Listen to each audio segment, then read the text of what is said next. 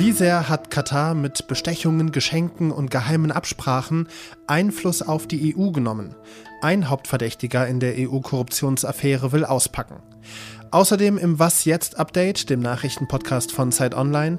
Bundeskanzler Olaf Scholz ist auf dem Weltwirtschaftsforum in Davos aufgetreten und der ukrainische Innenminister ist bei einem Hubschrauberabsturz ums Leben gekommen. Das alles jetzt mit mir, Roland Judin. Herzlich willkommen. Es ist Mittwoch, der 18. Januar und Redaktionsschluss für diesen Podcast ist 16 Uhr. Erinnern Sie sich noch an Eva Kalli, die ehemalige Vizepräsidentin des EU-Parlaments? Die musste ja wegen Korruptionsvorwürfen gehen. Und diese Vorwürfe haben dann ein ganzes Geflecht aus dubiosen Geldflüssen von und nach Katar enthüllt.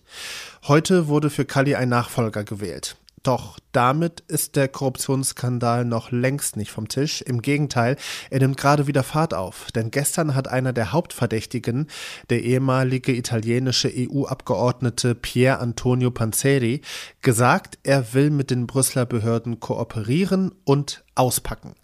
Ulrich Ladurner, EU-Experte der Zeit, weiß mehr. Ulrich, was macht es denn so brisant, dass Panzeri jetzt auspacken will? Naja, zum einen muss man mal sehen, äh, wie weit dieses Geflecht an Korruption noch äh, gehen wird. es ist noch nicht ganz klar, ob es weitere Beteiligte gibt. Es gab ja letztens noch zwei weitere Abgeordnete, die unter Verdacht geraten sind. Also man kann sich schon erwarten, dass wenn Panzeri auspackt, dass das vielleicht zum einen noch weitere Personen involvieren wird. Das ist das eine. Und inhaltlich wird man verstehen, welche Staaten denn wirklich Einfluss genommen haben. Katar und Marokko ist ja die Rede. Ähm, es ist auch nicht ganz klar, äh, warum sie dies, diesen Einfluss sich erkauft haben, in welchen Punkten. Da wird einiges noch zu klären sein. Ich glaube, die, Zus also die, die Aussagen von Panzeri werden schon sehr wichtig sein. Kalli und Panzeri sowie auch ein Großteil der übrigen Beschuldigten haben ja zur sozialdemokratischen Fraktion im EU-Parlament gehört. Inwiefern schadet das, dieser ganze Korruptionsskandal der Sozialdemokratie in Europa? Ja, es ist schon auffallend, dass es Sozialdemokraten sind. Natürlich hier im Europaparlament versucht die sozialdemokratische Fraktion das möglichst von sich fernzuhalten, das nicht als eine sozialdemokratische Sache herzustellen. Aber das ist schwierig, weil nun einmal bisher die hauptbeteiligten Sozialdemokraten waren. Ich glaube schon, dass äh, dass Sozialdemokraten Schaden nehmen, aber viel mehr als das, glaube ich, ist das äh, die Reputation des Europaparlaments an sich äh, doch äh, sehr beschädigt worden. Was macht denn jetzt das EU-Parlament oder was wird generell überhaupt getan, gerade damit sich sowas nicht nochmal wiederholt?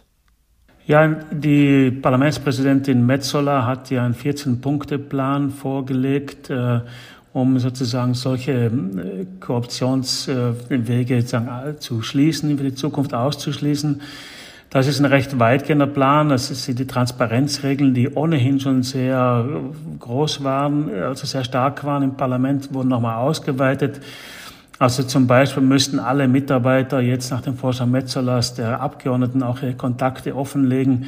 Das ist ziemlich schwierig, weil viele äh, Kontakte natürlich auch äh, zustande kommen, weil man sich, nicht weil man nicht transparent sein will, man muss auch ein bisschen hinter verschlossenen Türen sprechen können. Also da gibt's viele Fragen noch offen sind, aber Metzola setzt auf volle Transparenz. Das ist im Parlament selbst nicht unbedingt mehrheitsfähig.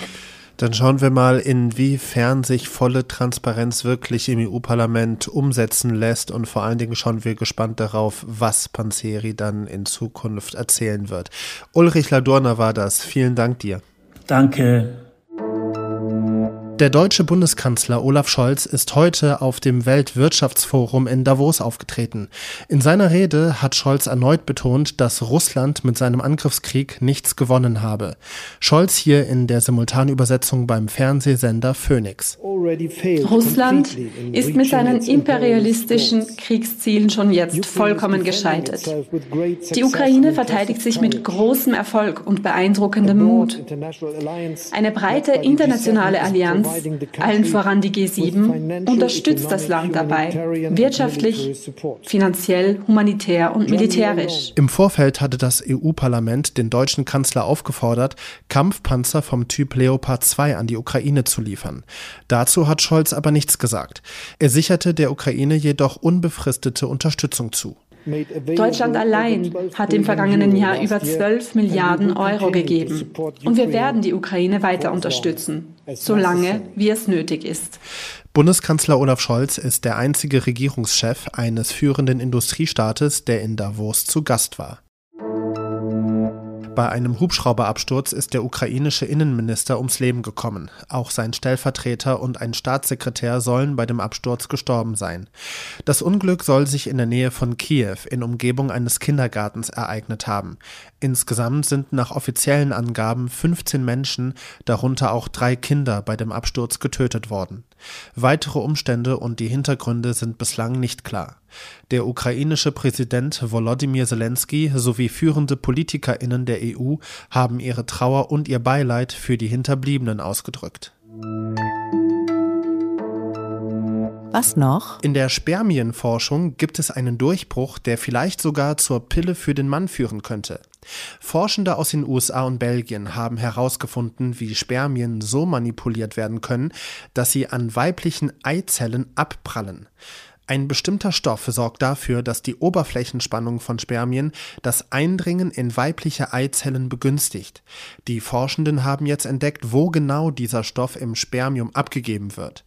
Blockiert man diesen Stoff, verändert sich die Oberflächenspannung von Spermien und sie kommen nicht mehr in die Eizelle rein. Solche Erkenntnisse könnten aber auch dabei helfen, bisher ungeklärte Fälle von Unfruchtbarkeit bei Männern zu belegen. Das war das Update. Morgen früh geht's hier weiter mit meiner Kollegin Konstanze Keins. Bei ihr geht's um einen globalen Klimaskandal. Weltweit setzen Unternehmen auf Kompensationen, um ihre Klimaziele zu erreichen. Damit aber könnten sie dem Klima sogar noch mehr schaden als helfen. Das alles morgen. Für heute verabschiede ich mich. Mein Name ist Roland Judin. Schönen Abend Ihnen noch.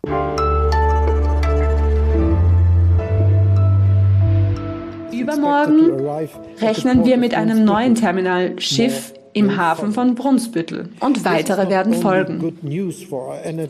Das ist nicht nur eine gute Nachricht für die Energiesicherheit Deutschlands und unserer europäischen Nachbarn, die wir über diese Terminals mitversorgen. Es zeigt vor allem eins. Deutschland kann beweglich, kann unbürokratisch, kann schnell sein.